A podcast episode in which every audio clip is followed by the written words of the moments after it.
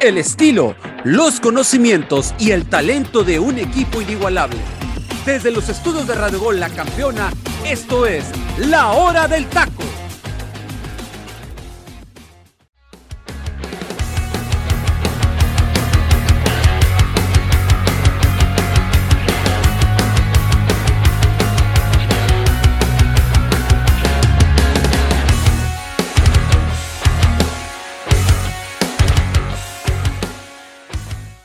Bienvenidos a una nueva emisión más de la Hora del Taco. Muchísimas gracias por acompañarnos a través de la plataforma digital de Radio Gol. Baje la aplicación, no le cuesta absolutamente nada.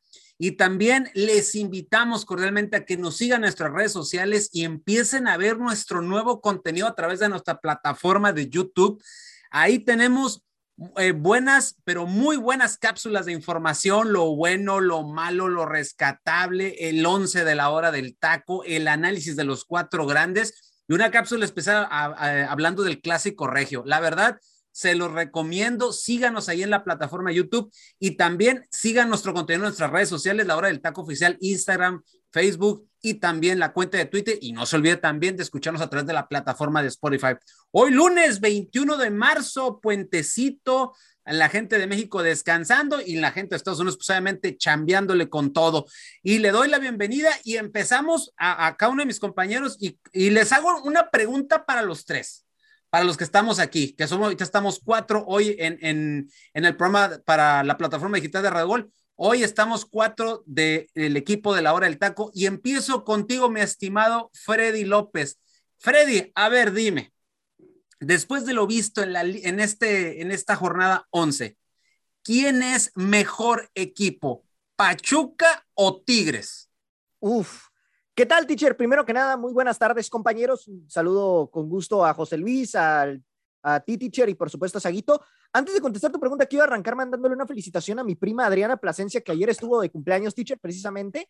Y bueno, ahí tuvimos la oportunidad de, de, felicitarla por teléfono, así que te mando un fuerte abrazo, prima, y, un, y ojalá que pronto podamos ahí vernos ya después de toda esta situación de la pandemia.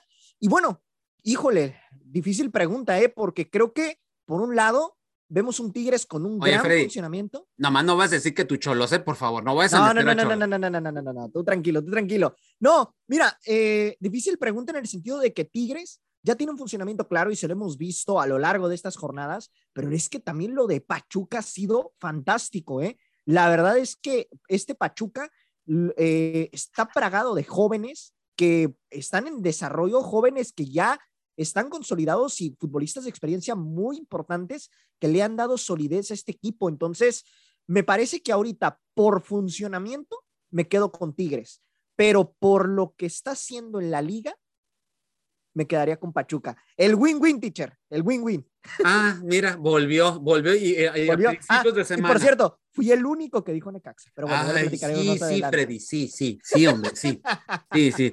Mi estimado Luis Roberto González, el Saguito de Radio Gol, bienvenido a una nueva emisión más de la hora del taco. A ver, Saguito, para ti, ¿quién es el mejor? ¿Pachuca o Tigres? Hasta lo visto esta jornada. Tigres, teacher. Me da mucho gusto saludarla a usted, al buen Freddy Gol, a mi hermano de Parleis, al buen José Luis. Tigres, teacher. ¿Sabe por qué? Porque, y no sé si vayan a concordar conmigo, pero Tigres yo creo que todavía está jugando al 80%. O sea, yo cuando veo un Tigres que juega al 100%, domina, domina completamente. Y aquí yo le he venido mencionando en varios programas. Y por eso yo no ponía Tigres por encima de Pachuca o, por ejemplo, de Puebla, que Puebla ahorita poco a poco ha ido bajando escalones. Pero lo de Tigres es, juega al 100% y te mete dos, tres goles en 15 minutos. O sea, llega muchísimo, muchísimo. Y hay jugadores que están tomando su segundo aire con Miguel Herrera. Y lo más importante, teacher, es que Miguel Herrera tiene a la perfección, entiende a su grupo de jugadores que tiene, entiende perfectamente cómo van posicionados, los cambios que tiene que hacer, eh, a dónde tiene que estar Guiñac, el momento, tal parece, teacher, que es como una película de esas de box, donde van ahí acabando al, al boxeador y el entrenador nada más le hace la, la, le, le, da la señal de que ya tiene que dar golpes, entonces se transforma y empieza a noquear a todos. Así es Miguel Herrera. O sea, como que Miguel Herrera empieza a relax y todo, y cuando da la orden de ataque y cuando da la orden de que todo el mundo adelante, Tigres es, es irreconocible porque no hay quien lo pare. Por eso en el día de hoy es el mejor equipo de la Liga MX y hasta el momento el candidato número uno para levantar el título. Tiene entrenador, tienen jugadores, tienen momento, tienen llegada, tienen oportunidades, tienen, tienen gol, o sea, tienen todos estos Tigres. Ojalá, ojalá el fútbol mexicano no vaya a ser de las suyas y haga que los Tigres se queden en el camino porque estos son los equipos que merecen terminar siendo campeones del fútbol mexicano, los que son regulares, los que juegan, los que atacan, los que llegan. Ojalá no vaya a ser una trastada ahí como las de otros torneos. Esperemos si no. Mi estimado José Luis Macías Santa Cruz, bienvenido a una nueva emisión más de La Hora del Taco. Yo creo que la, yo creo que la respuesta ya me la sé anticipadamente, pero te la tengo que hacer. O sea, ¿quién es mejor en estos momentos? Y más por las cuestiones que hemos estado viendo hasta estas 11 jornadas. ¿Los Tigres de tus franceses favoritos? Messier o, o, es, o, Pachuca con esta camada de muy buenos mediocampistas que tiene y un Romario Ibarra que la verdad ha resucitado una Avilés Hurtado que también anda con todo. ¿eh? Así es, primero que nada, teacher, muy buenas tardes, un gusto estar aquí contigo, mi compañero Freddy López y mi hermanazo de Parleis, Luis Roberto González. Yo creo que se va a escuchar un poquito descabellado, pero hablando de funcionamiento colectivo del equipo, me quedo con el equipo de los Tuzos del Pachuca. ¿Por qué? Porque es que para mí es espectacular lo que estamos viendo con este equipo de los dirigidos por Almada, hablando de que sabe defender, sabe recuperar balones, sabe atacar, y no estoy hablando que cada uno, hablando de su respectivo funcionamiento de cada sector, estamos hablando que hasta los mismos extremos saben defender, igual como los mismos laterales saben atacar.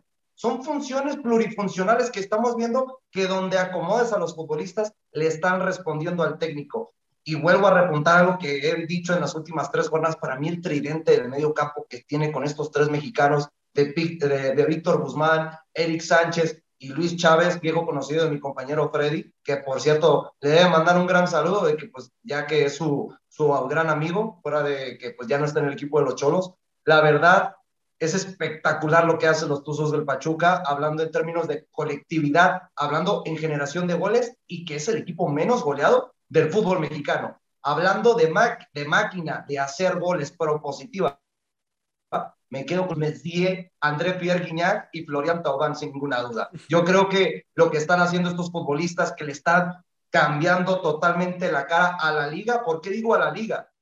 porque realmente con el funcionamiento tan ofensivo de Miguel Herrera es espectáculo, eh, espectáculo puro ver a Tigres en cualquier cancha que se presente. Porque hace poco todos decían, León le puede llegar a meter cuatro al equipo de Tigres por su mala eh, capacidad defensiva. ¿Y qué pasó? Tigres le va y le pega 3 por 0 y pudieron haber sido 4 o 5 goles. ¿eh? Es que es lo que tiene este equipo de Tigres.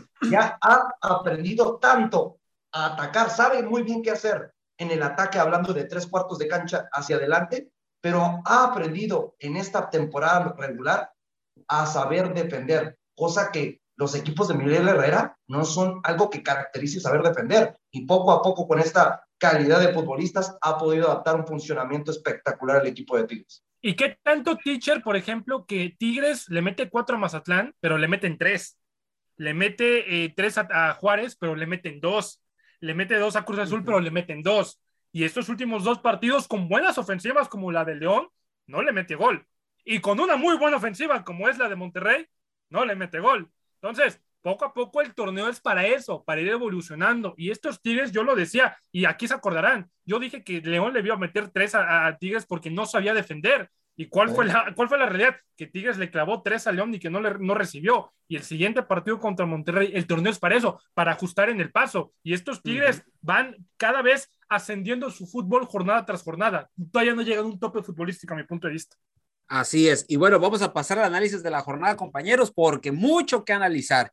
Y empezamos, yo creo que con la sorpresa, la sorpresa de la jornada. Y una sorpresa para mí, pues yo decía que iban a empatar Albricias, el América después de casi cinco meses saca el resultado en su casa contra el Toluca por tres goles a cero y sin temor a equivocarme pudo ser una goleada de escándalo si es que no falla Roger Martínez y no falla Henry Martín porque la verdad de repente Roger le, quería poner mucha crema a sus tacos. Mi estimado José Luis, Tú lo viviste en la cancha, tú estuviste ahí, le te mando un saludo a ti, a Angelito, Ángel García López, que estaba contigo, y al buen Rodrigo Nada, que era el reportero de cancha de, Radio Gol, que le manda, le mando un abrazo, gente de ADN Azulcrana, por cierto.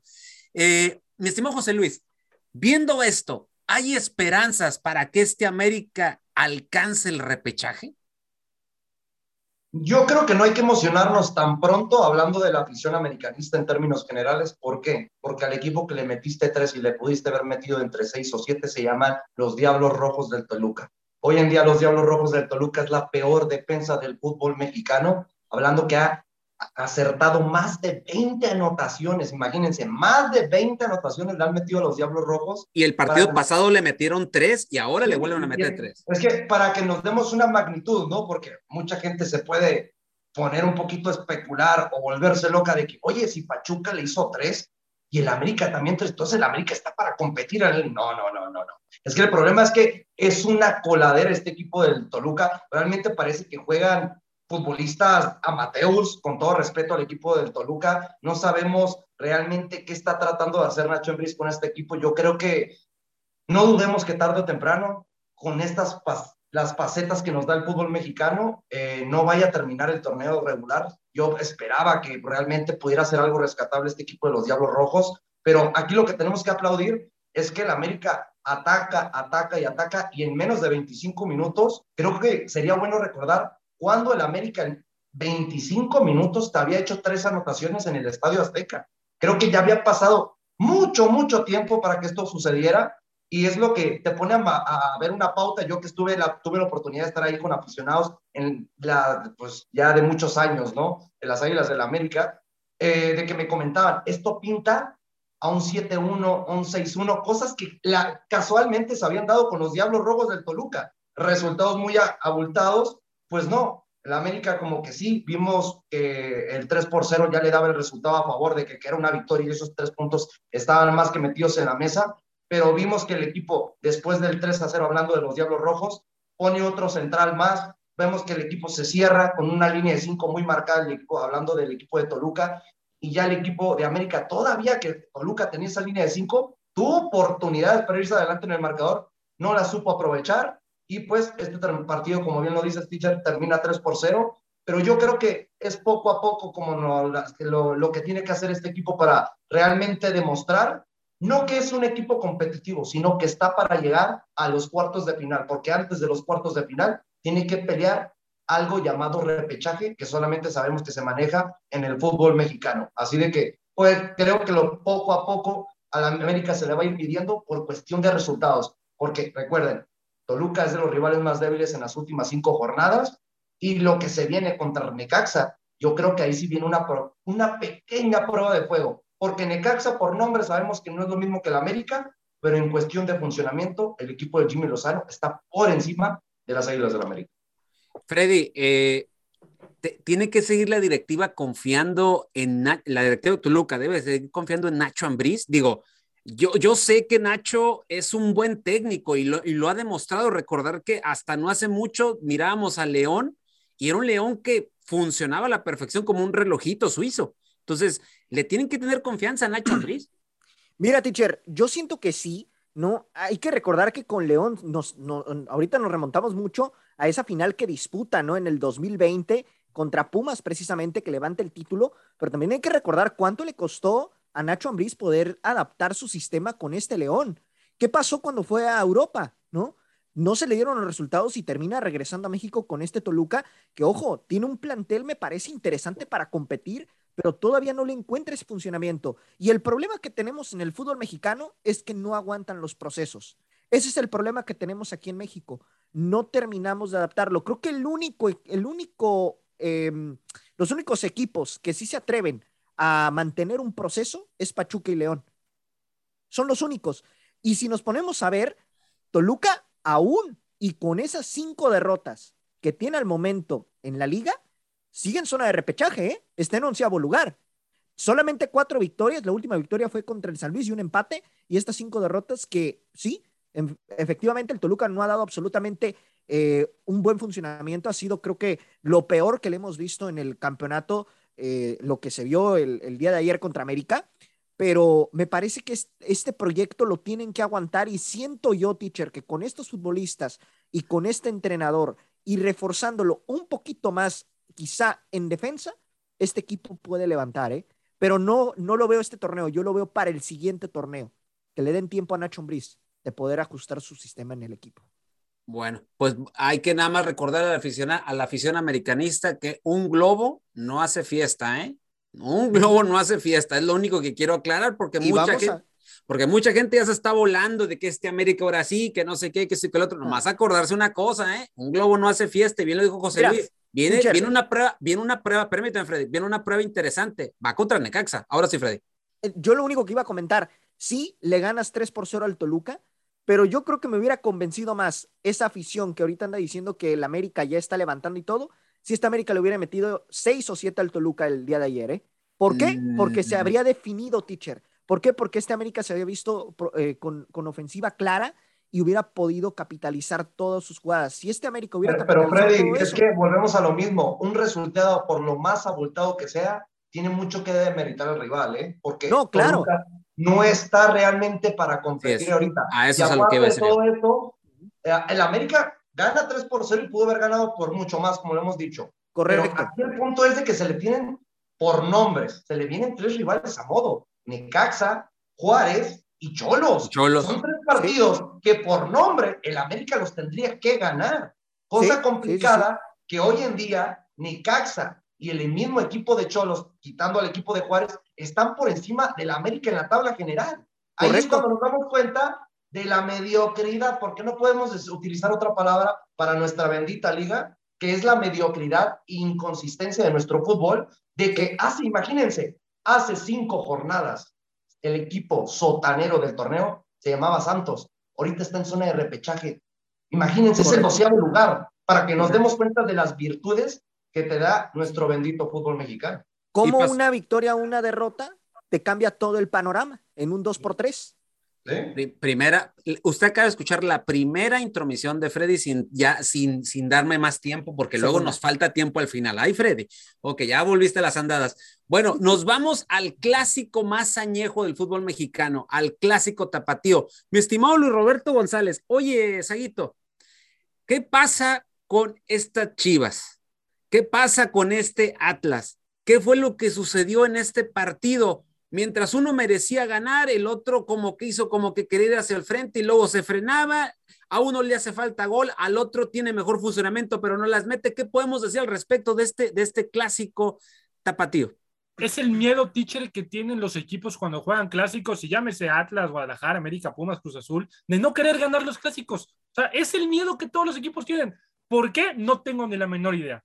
Primero lo de Miguel Ponce con Guadalajara, deplorable, ¿no? Esa actitud este, nefasta y demás, bien hecha.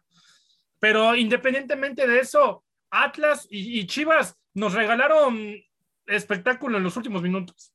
fue un clásico muy eh, desabrido, muy, muy, muy, sin luz, ¿no? Para lo que se tenía planeado y la expectativa. La gente ya con su fan ID, eso hay que destacarlo, nada más como, como, como, como nota. La gente del Atlas con su fan ID, bien, bien siempre va a decir que no era necesario que se hubiera aplicado hasta el día de hoy, si no era de hace años, pero bueno, ya se hizo. Pero independientemente del partido y del funcionamiento, Guadalajara lo pierde por otra vez, no saber cerrar los partidos y no querer ganarlo. O sea, Leaño no encuentra la manera. Y aquí José Luis lo ha dicho y yo estoy de acuerdo con él. Este Chivas no es muy malo como mucha gente lo quiere pintar. Este Guadalajara no juega tan mal tiene buenos jugadores y tiene buen funcionamiento, pero hay momentos en los que se apaga. Y lo que pasó, por ejemplo, contra Puebla, que se fue ganando 2 por 0, que Chivas tenía que haber ganado 3, 4 por 0 en el primer tiempo. Lo mismo, no saber cerrar partidos. Y eso no es algo nuevo en el año, es algo que le está pasando jornada tras jornada. Futbolistas que se ponen nerviosos en los últimos minutos de juego y no saben. Y Atlas lo empata por la ineficacia defensiva de Guadalajara y por no saber concretar las que Guadalajara tuvo. Atlas no es que tenía que haberlo empatado, pero Atlas se encontró de alguna u otra manera, generó al final y por una desatención en la parte defensiva es como termina consiguiendo el gol Quiñones. Pero de ahí fuera Atlas también lo gana a lo Atlas, ¿no? Como dice el dicho. Ninguno de estos dos equipos al, al día de hoy me convence. Guadalajara sigue siendo Guadalajara, un Guadalajara que no termina de dar luz verde por ningún sentido, te da un buen partido y después te viene a, perder, a empatar un partido como esto, o te viene a dar un partido como contra el Puebla, y el Atlas lo mismo. El Atlas sabemos que es un equipo que viene jugando así de hace tres, cuatro torneos. Un Atlas que es ratonero, un Atlas que busca el contragolpe, un Atlas que mete un gol y se echa para atrás. Nada nuevo en Coca, así es su estilo. Y en Guadalajara están felices y así fue campeón. Pero de estos dos equipos, teacher, creo yo que no hago ni uno. ¿eh? Correcto. José Luis, ¿quién merecía ganar? ¿Chivas o los zorros del Atlas? Por cuestión de merecimiento, sin ninguna duda yo me quedaría con el equipo de Chicos Rayados de Guadalajara porque es el equipo que más propone. A mí lo que me sorprende mucho es una frase que ahorita acaba de utilizar mi compañero Luis Roberto, que es muy cierta. Hoy en día, a nivel internacional, hay muchos equipos que no saben la importancia de ganar un clásico, un derby. Y el, el mejor ejemplo mm. pasó en España el día de ayer. El mejor ejemplo. El Real Madrid no sabía realmente lo que era ganar, sabiendo que ya tenía el título asegurado, pasándonos a la Liga MX. Atlas, de ser el actual campeón del fútbol mexicano, con todo respeto al Atlas, que es campeón todavía, para mí Chivas le pasa por encima en lo táctico, generación de juego. Lo del nene Beltrán en el terreno de juego se comió a Rocha y es algo que tanto alabábamos a Aldo Rocha la, presente, la, la pasada temporada, que decíamos, oye, es que Aldo Rocha selección.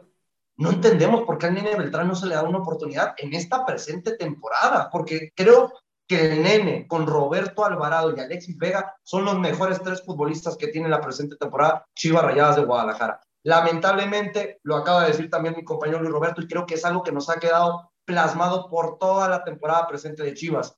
Es un equipo sin gol. Dependen mucho de lo que haga Alexis Vega. Y si Alexis Vega no hace gol, este equipo es inoperante, no tiene reacción, no tiene capacidad de meter goles. Y aquí lo que me sorprende es de que Leaño, ¿cómo le gusta experimentar con falsos nueves? Porque en su debido momento contra Puebla fue Roberto Alvarado y le voltearon el marcador porque no tenía un punta funcional. En este partido, que tenía la oportunidad de proponer, sabiendo que tenía espacios, virtudes y futbolistas, tenías a tus dos centros delanteros en la banca, hablando de JJ Macías y a Ángel Saldívar, utilizando al Canelo Angulo como punta. Aquí es cuando yo pongo la pregunta en la mesa. ¿Qué tan jodido tiene que estar JJ Macías y Ángel, Ángel Saldívar para que no puedan tener minutos como titulares, sabiendo que lo que ocupa hoy en Chivas son centrodelanteros y tus dos centrodelanteros goleadores, entre comillas, los tienes en la banca. Es algo inexplicable, pero pues yo creo que es por eso que yo dejaría todavía un rubro y una ventanita abierta al año, porque no teniendo una plantilla tan competitiva como por ejemplo como lo es Pumas, sacan resultados de una manera espectacular, que dices de repente cómo le ganó a Santos, que Santos venía reviviendo poco a poco con este técnico interino, y a Atlas estuvo a nada de ganárselo. Lamentablemente, una jugada y un desconcierto en la defensa, como nos ha venido acostumbrando Chivas, es lo que una victoria que terminó siendo empate le sabe, le da como sabor a derrota sin ninguna duda. Así es. Vamos a pasar al otro de los grandes. Vamos a pasar con Cruz Azul. Cruz Azul que para mí es la decepción de esta jornada. Para mí es la, la, decepción, desafortunadamente. Oye, Freddy, eh, hay un dato muy revelador y es que desde que está Juan Reynoso en el timonel eh, de la máquina, nunca ha podido remontar un marcador. Nunca, cuando, obviamente, cuando lo va perdiendo, nunca ha podido remontar. ¿Qué te dice esto, Freddy? que en cierta manera este, este equipo le cuesta la capacidad, no tiene capacidad de respuesta, así de sencillo, ¿no? Es un equipo que tiene grandes eh, futbolistas, ¿no? En el sentido de que todos están ya consolidados en primera división. Eh, un medio campo que lo veníamos comentando desde el inicio del campeonato, ¿no? Pintaba para que fuera un medio campo sumamente competitivo ahí con Lire y Charlie, y la realidad es que en las últimas fechas se iba apagando. ¿Y qué es lo que pasa con este Cruz Azul? Como que se desconcierta, teacher, se pierde en el partido a partir de, ir en desventaja y le cuesta mucho poder regresar.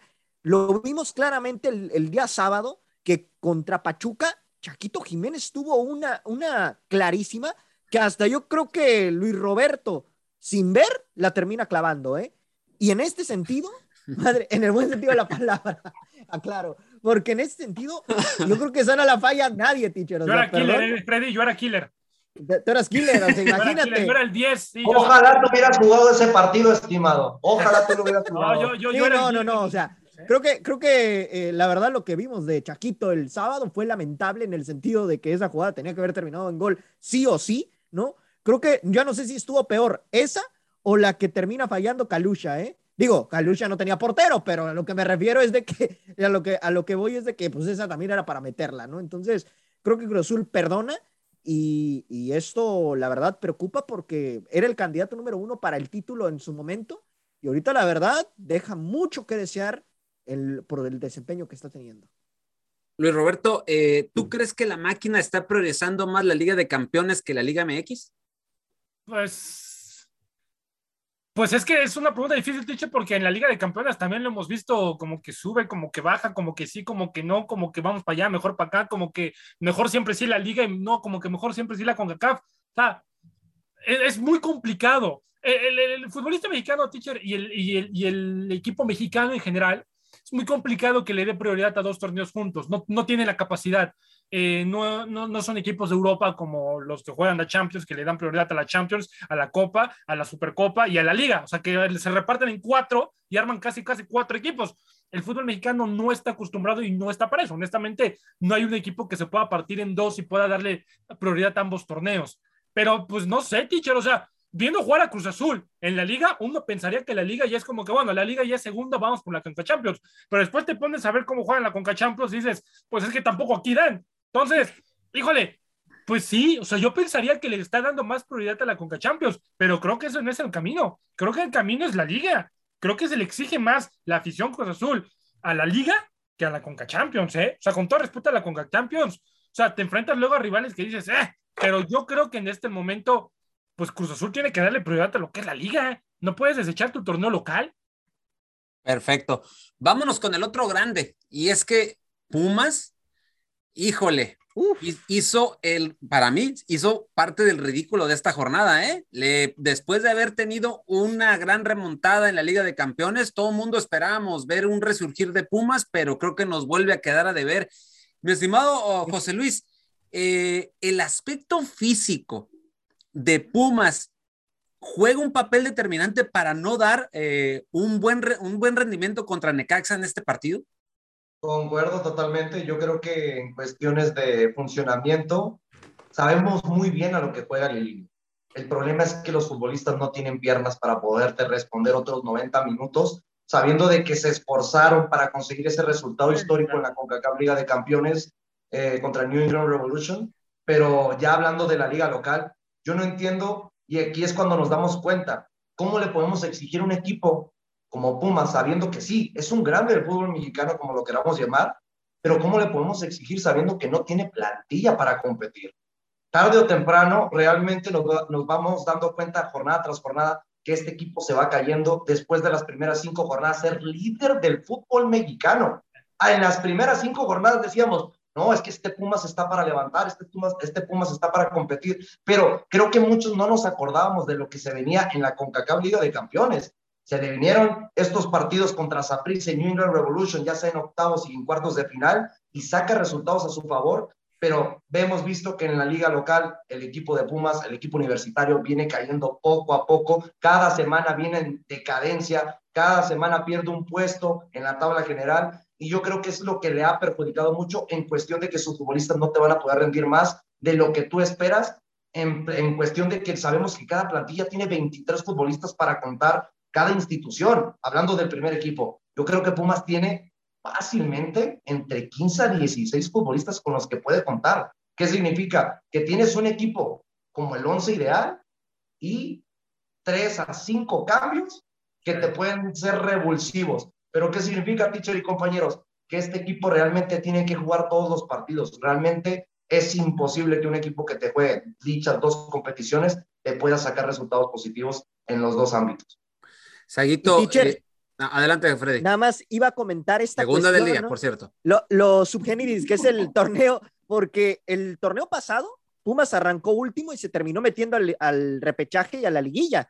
Ahora es a la Sí. inversa, arrancó de líder y está ahorita fuera de repechaje, ¿eh? Ahí nomás les encargo. Y para allá iba mi pregunta, mi estimado Saguito.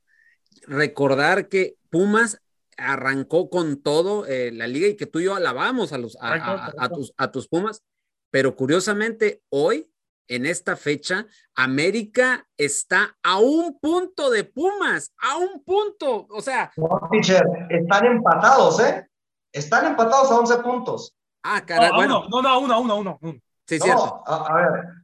Chequeme la, a ver, la tabla.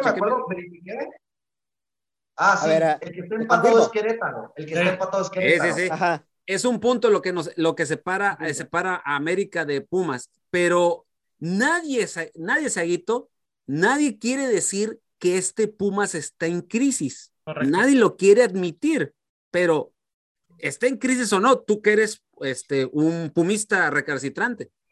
Ah, sí y no, le voy a decir por qué. Ah, caray. Sí, no, sí, no. Ah, ¿Por qué? Win-win. Porque ahorita. clásica de, Freddy. Sí, no, teacher. ¿Por qué? Ah, Esto maquina. Pumas lleva cinco partidos de manera consecutiva. Sí, Pumas lleva cinco partidos de manera consecutiva sin ganar. Y jugando muy mal, ¿eh? Muy mal. Y de esos cinco, son dos empates que uno también tuvo, tuvo que haber eh, sido una derrota. Lo digo tal cual. Pero se maquilla un poco, teacher, por lo que pasó a mitad de semana contra el New England Revolution. Se está hablando más de lo que pasó con Pumas a mitad de semana y se está justificando más a Pumas de lo que hizo por cómo perdió. ¿A qué me refiero? Mucha afición e inclusive muchos medios, como aquí lo estamos haciendo, estamos dando justamente eso, es que Pumas no tiene para más, no tiene para dos equipos, evidentemente la parte física y demás, pero realmente Pumas empieza a entrar a una crisis, porque si lleva cinco partidos sin ganar, América que estaba dando pena ajena en el torneo, está a un punto de tu lugar y tú estás fuera de la zona de repechaje por como empezaste, evidentemente que hay una crisis. La gente no lo quiere ver así y la afición no lo quiere ver así. Yo he visto a la afición como aficionados tal cual, como a lo mejor lo haríamos nosotros en la parte de aficionados defendiendo a su equipo a capa y espada, pase de lo que pase, pero en esa parte nos toca analizar. Y Pumas juega muy mal. E independientemente de la afición que justifican a Lilini y que Lilini y que pobrecito y que él es el único que le echa los tenates al equipo y que los jugadores son unos muertos y demás, no, no, no, aquí es culpa de todos. Y Lilini también ha hecho movimientos que han dejado mucho que desear. Y, lo de Pumas en funcionamiento, teacher, yéndonos a más la parte de fútbol, Pumas no hace otra maldita cosa en 90 minutos que agarrar la maldita pelota y centrar. Lo único que hacen, agarra, centran centran, centran, centran, centran. O sea, no tienen posesión, no arman jugada, no van por las bandas como lo estaban haciendo al inicio del torneo, no buscan el centro, no están buscando a sus dos delanteros puntas. Solamente es, la tiene Mozo, centro, Mozo, centro, derecha, centro. O sea, no hacen otra cosa. Y eso tarde o temprano los equipos del fútbol mexicano se la van sabiendo. Es evidente. Si no haces otra cosa más que la misma jugada en 90 minutos prácticamente, lógicamente te van a terminar clareando. Esos son detalles que a lo mejor no se tocan, otras personas no los ven. Pero es lo que pasa con Pumas. Si Pumas llega a perder el siguiente partido, que ahorita les digo contra quién es, si Pumas llega a perder el siguiente partido, ay, ay, ay, cuidado, ¿eh? Porque ahí sí ya las alarmas se van a poner, eh, se van a empezar a poner en, en, rojo. De los últimos cinco partidos contando con que Champions, Pumas ha ganado un partido, ¿eh? Y ha perdido cuatro. Ha ganado uno y ha perdido cuatro. Esto es un indicio de que tienes, eh, de que tienes crisis. Y Necaxa te acaba de dar un baile el fin de semana eh, en tu casa. Y viene Mazatlán, teacher. Si se pierde contra Mazatlán, aguas. Pumas, Pumas empieza a tocar fondo, ¿eh? Y Pumas va a estar llegando a los mismos lares, a los mismos lares que tocó el América y que tocó y que está tocando este Curso Azul ahorita, ¿eh? Así que cuidado con Universidad porque una derrota sería ya catastrófica para los Felins. José Luis algo que yo quería tocar que acaba de mencionar a la perfección mi compañero Luis Roberto hablando de Alan Mozo, ¿no? Yo creo que por la temporada regular de Alan Mozo es muy buena, pero tanto creo que podemos juzgar, y creo que yo me incluyo, en la lista del Tata Martino que decíamos, ¿por qué Alan Mozo no es convocado a la selección mexicana? Pero cuando vemos estos partidos que tuvo contra Necaxa, que el primer gol es una desatención que él pierde el balón y cae la primera anotación de los Rayos del Necaxa, y luego, en el tercer gol, también es una desatención de marca por parte de Alan Mozo que genera ese tercer gol a favor de los Rayos. Es cuando nos damos cuenta por qué el Tata nos calla la boca, aunque se escuche tal vez un poquito fuera de lugar, pero tanto exigimos en lo ofensivo con Alan Mozo para que llegue a estar en selección mexicana jugando de lateral por derecha, pero cuando vemos estas desatenciones en defensa, imagínate, nos quejábamos tanto del Chaca, mejor que se quede en Pumas, la verdad, lo de Alan Mozo. No, y imagínate eso, estaría en selección ahorita, Estados Unidos se lo comería, ¿eh? Se lo Sí, comería. oye, pero imagínate sí, sí. compitiendo contra Pulisic. Sí, no. ahí no. te encargo, ahí te encargo. Freddy, ¿querés decir algo? Nada más el tema de lo que mencionabas, Aguito, ¿no? Que eh, ahorita pues eh, se le viene Mazatlán, que es un rival, creo yo, a modo, es el último lugar, pero luego se le viene Bravos. O sea, son dos rivales en los que me parece que Pumas se le tiene que exigir los seis puntos, porque los dos equipos que se le vienen no están en su mejor momento. Claro, Pumas, evidentemente, después de lo visto contra Necaxa, podríamos calificarlo que igual, pero me parece que por plantel Pumas está un poquito, ligeramente por encima de estos dos equipos. Correcto. Bueno, es el momento de hacer la pausa musical. El, ya ha llegado el momento esperado de mucha gente, el momento musical de la hora del taco. Esto es una petición de nuestras redes sociales. Si usted quiere una rolita, pídela a través de nuestras redes sociales. Y ya con esto, eh, ya con esto eh, continuamos porque no hemos hablado del clásico regio y no hemos hablado del sorprendente Puebla, ¿eh? Así es de que parece que se viene debate, parece que se viene debate. Entonces, Y el clásico fronterizo. y, y, ay, Freddy, ay, Freddy, ya, ya pon el- la rola mejor, por favor, y deja de estar diciendo petardeces. Con esto regresamos, mi gente, es de la hora del taco. Este es el momento musical de La Hora del Taco. Thank you.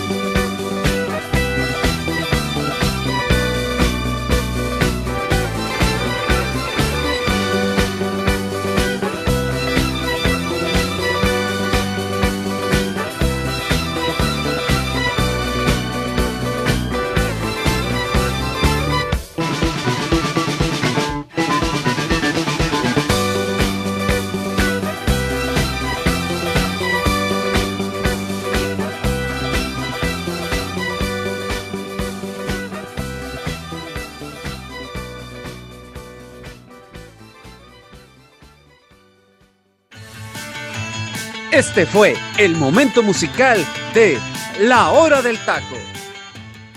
Y gente, regresamos del momento musical de la hora del taco y esta es una petición que nos hicieron a través de nuestras redes sociales. El último tren a Londres, Last Train to London, de la banda británica Electric Light Orchestra del álbum Discovery en el año de 1979 esta canción que es utilizada obviamente con todo lo que es lo, las situaciones de la banda, o sea, todo lo que se usa, lo- todos los, los, instrumentos sabios por haber, pero también se, se emplea ahí un clavinete y un piano eléctrico, o sea, le da un, un estilo así como muy barroco a la, a la canción y es lo que hace eh, muy interesante a esta canción, una canción que pues muy, muy anticipada para su tiempo, con este tipo de, de, um, de arreglos musicales y que en su momento fue el puesto número 39 de inmediato en el Billboard Hot 100 y que en gran parte de Europa, pero sobre todo en Estados Unidos,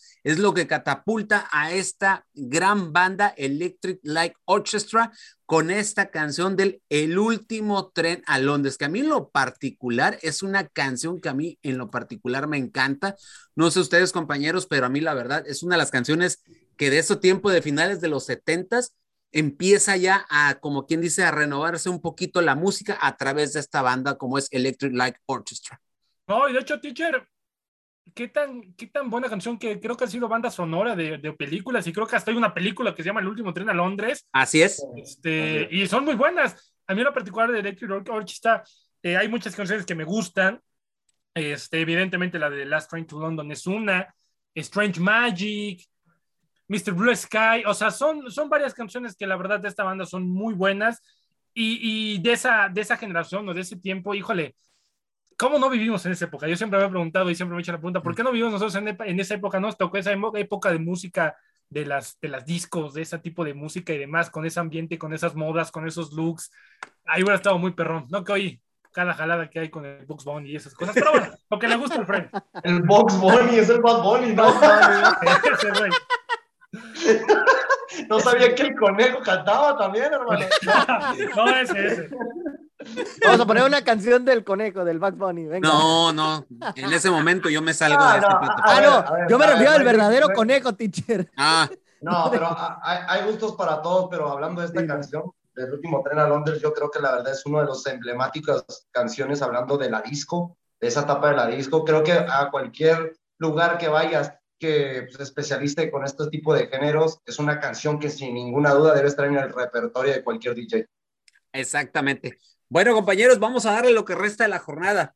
Clásico regio, mi estimado José Luis, donde Tigres le saca el resultado a Víctor Manuel Bucetich y a sus Rayados del Monterrey por dos goles a cero. Miguel Herrera dándole una cátedra a Bucetich, siento yo, en el aspecto, en todos los aspectos, pero sobre en el táctico, ¿no? Y la pregunta que te hago, José Luis, ¿Tigres regresa a su realidad a estos Rayados de Monterrey? No, no creo que sea tan así. Yo creo que pues aquí es cuando nos damos cuenta que el equipo de Tigres es un equipo que ahorita es un rival a vencer para cualquier equipo de la Liga MX por el funcionamiento y por André Messier Pierre Guignac. Sin No, ninguna ponle depa, duda, yo pues. creo que Ponle la depa. verdad lo de André Pierre Guignac no es por demeritar ni por ponerlo con reflectores, pero que a sus 36 años siga siendo el mejor futbolista extranjero de, la- de las, de los presentes años, aquí es cuando nos tenemos que poner a pensar algo, compañeros. ¿Qué tan jodido realmente están pichando los otros equipos para que no llegue un extranjero de esa calidad como André Pierre Guignac a sus 36 correcto. años? Yo aquí es cuando me pongo a demeritar un poquito el trabajo de los directivos de los otros respectivos equipos. Porque el que llegó para ser ahorita el mejor acompañante como figura del fútbol mexicano también es de los Tigres y se llama Florian Taubán, que poco a poco se le criticó por lesiones la temporada, la temporada pasada mucho, pero poco a poco se va adaptando este funcionamiento táctico y de generación de juego ofensivo de Miguel Herrera. Yo creo que lo de Monterrey hay que aceptar, teacher, que era más que cantado que no iba a poder ser un equipo que pudiera darle solución, hablando de un resultado positivo contra el equipo de Tigres. Yo creo que un 2 por 0 en la segunda mitad queda corto, pero en los primeros 45 minutos queda injusto, porque para mí los primeros 45 minutos Víctor Manuel Bucetich pudo ver conseguir un resultado a su favor porque el equipo que miramos que más proponía durante el primer tiempo fue el equipo de Rayados. Lamentablemente, Jansen como Víctor Mesa, eh, Maxi Mesa, digo, los vimos muy retrasados. A mí me sorprende mucho que tu futbolista con mayores características como Maxi Mesa lo tenías más en el mediocampo que proponiendo de tres cuartos de cancha hacia adelante. Ahí es cuando terminamos de decir, tanto la gente pedía a Víctor Manuel Bucetich que regresara. Recuerden, ¿eh? Víctor Manuel Bucetich así consiguió títulos con el equipo de Rayados y esto es lo que todo que el público quería. Así que ahora no se pueden venir a quejar que porque en un clásico no se da un buen resultado, significa que eh, Bucetich no es el técnico idóneo. Correcto. Eh, oye, Seguito, eh, ¿cuáles fueron los errores de estos rayados frente a los Tigres?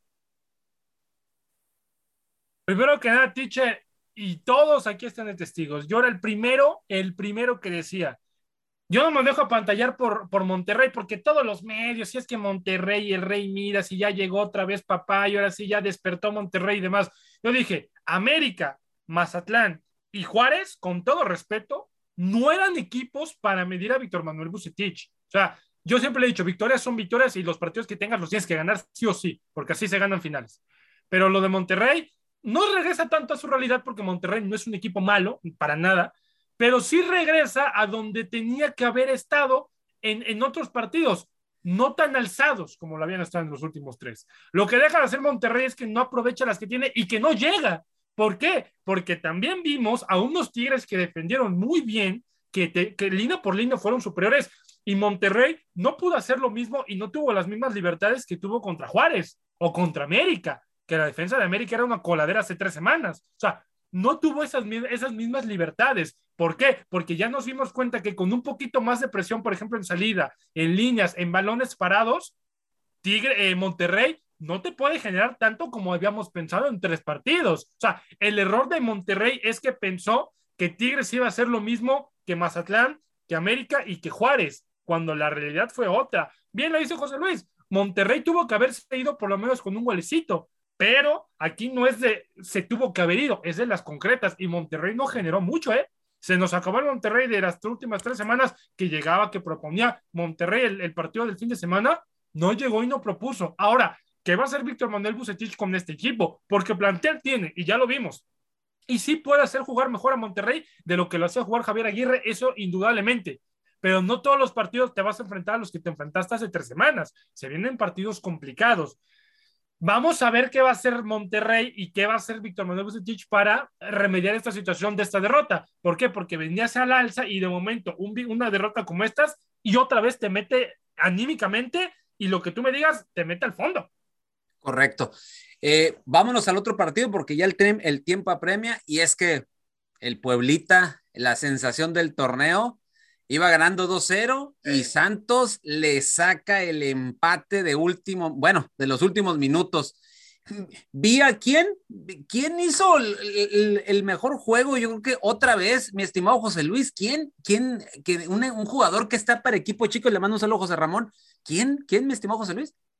Leonardo Suárez, el futbolista que todavía pertenece a las Águilas del la América creo que está teniendo su mejor temporada sin ninguna duda, Ticharé. Ni con el América había conseguido tres partidos en temporada regular con gol y asistencia, para que nos demos cuenta de la magnitud y confianza que le está dando este técnico al futbolista argentino.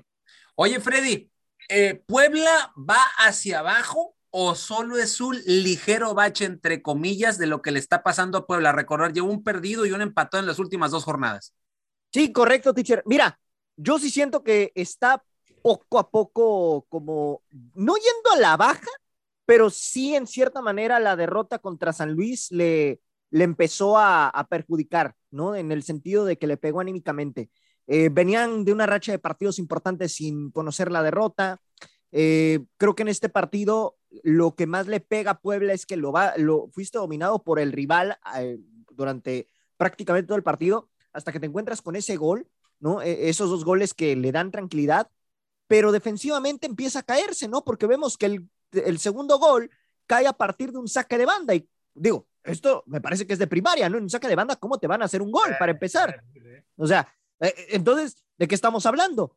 Ahí es donde estamos viendo que este Puebla, sí, quizá no tiene la nómina más alta, sí, quizá estaba sacando los resultados, pero ahorita, ahorita se está viendo que este Puebla pues está tratando de competir, pero me parece que se, se, se le viene una racha importante en donde va a calificar, pero le va a costar, le va a costar. Yo quiero ver este Puebla en la liguilla, porque la temporada regular de nada te sirve eh, terminar en primero, segundo, tercer, cuarto lugar, si no lo terminas consolidando en liguilla, ¿eh? Pregúntale a Santiago Solari.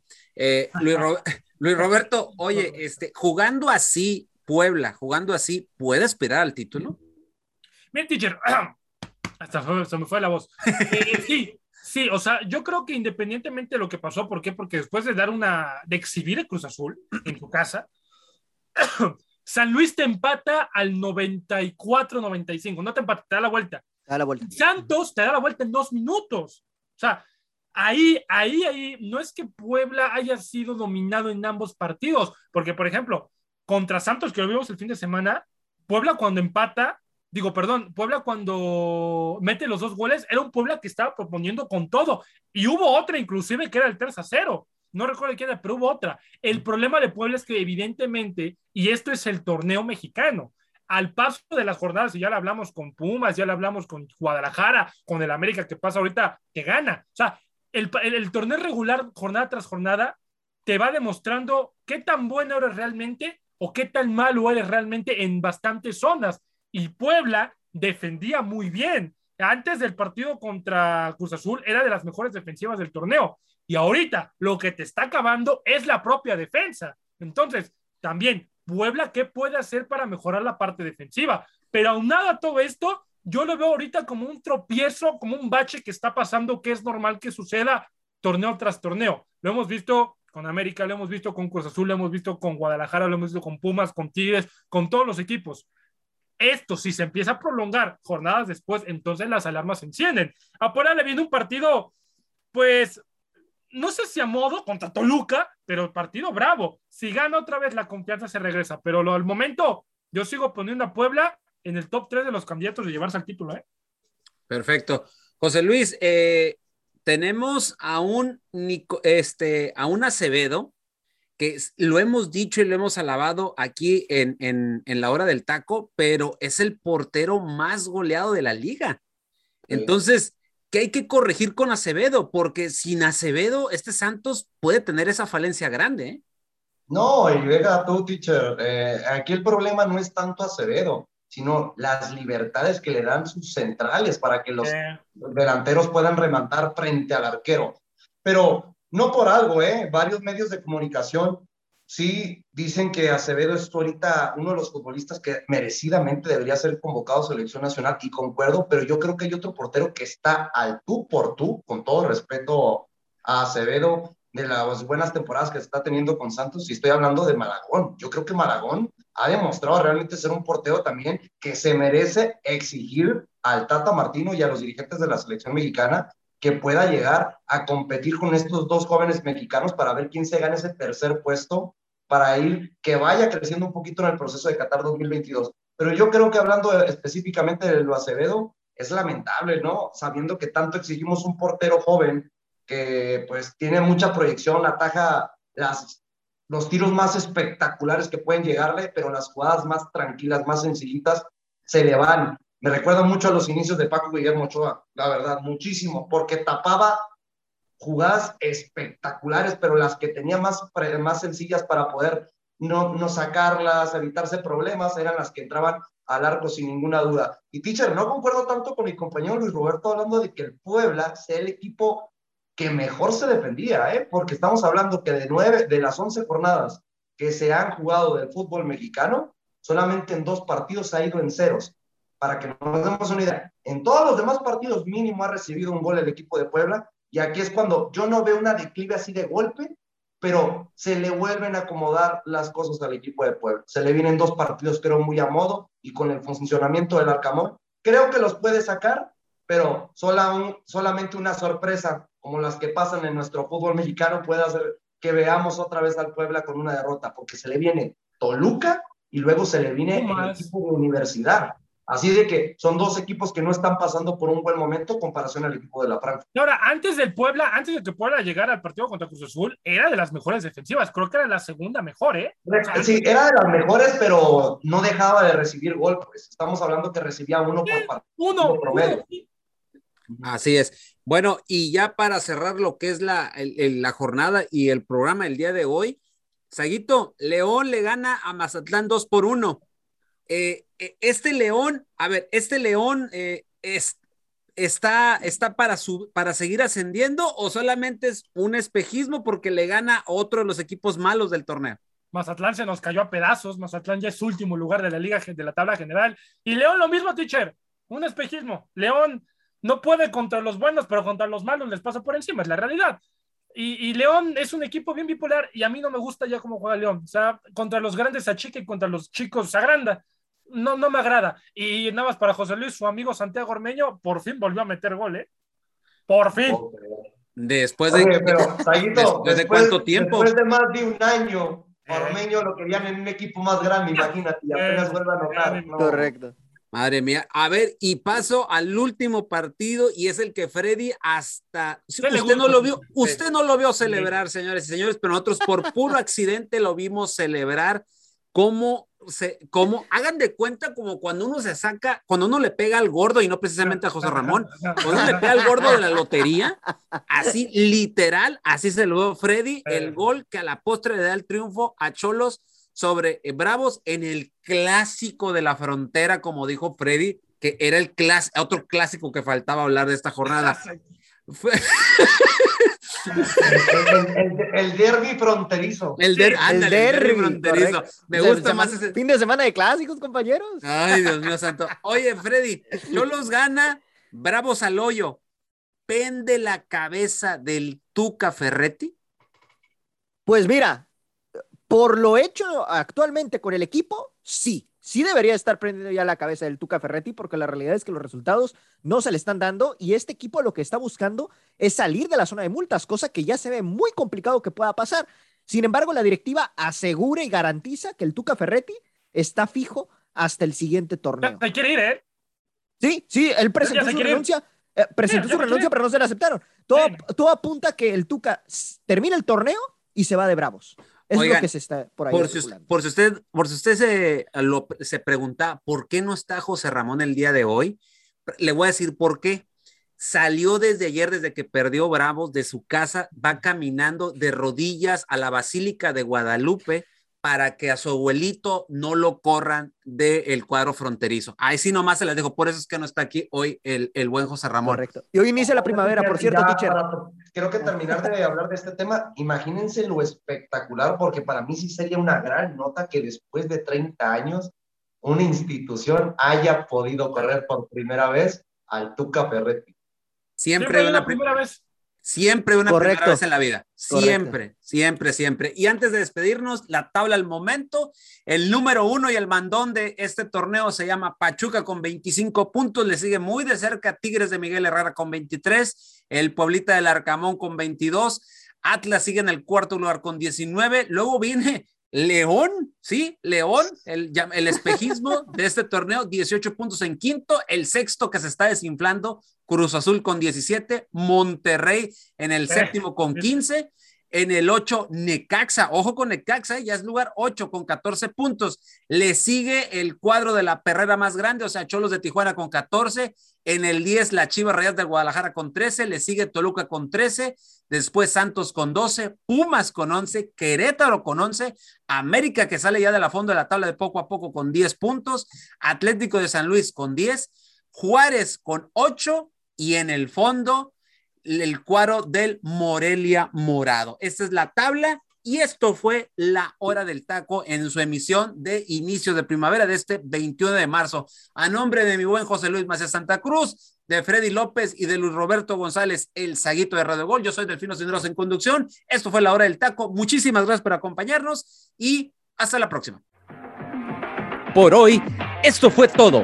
Los invitamos a que nos acompañe mañana a través de Radio Gol La Campeona en su programa La Hora del Taco.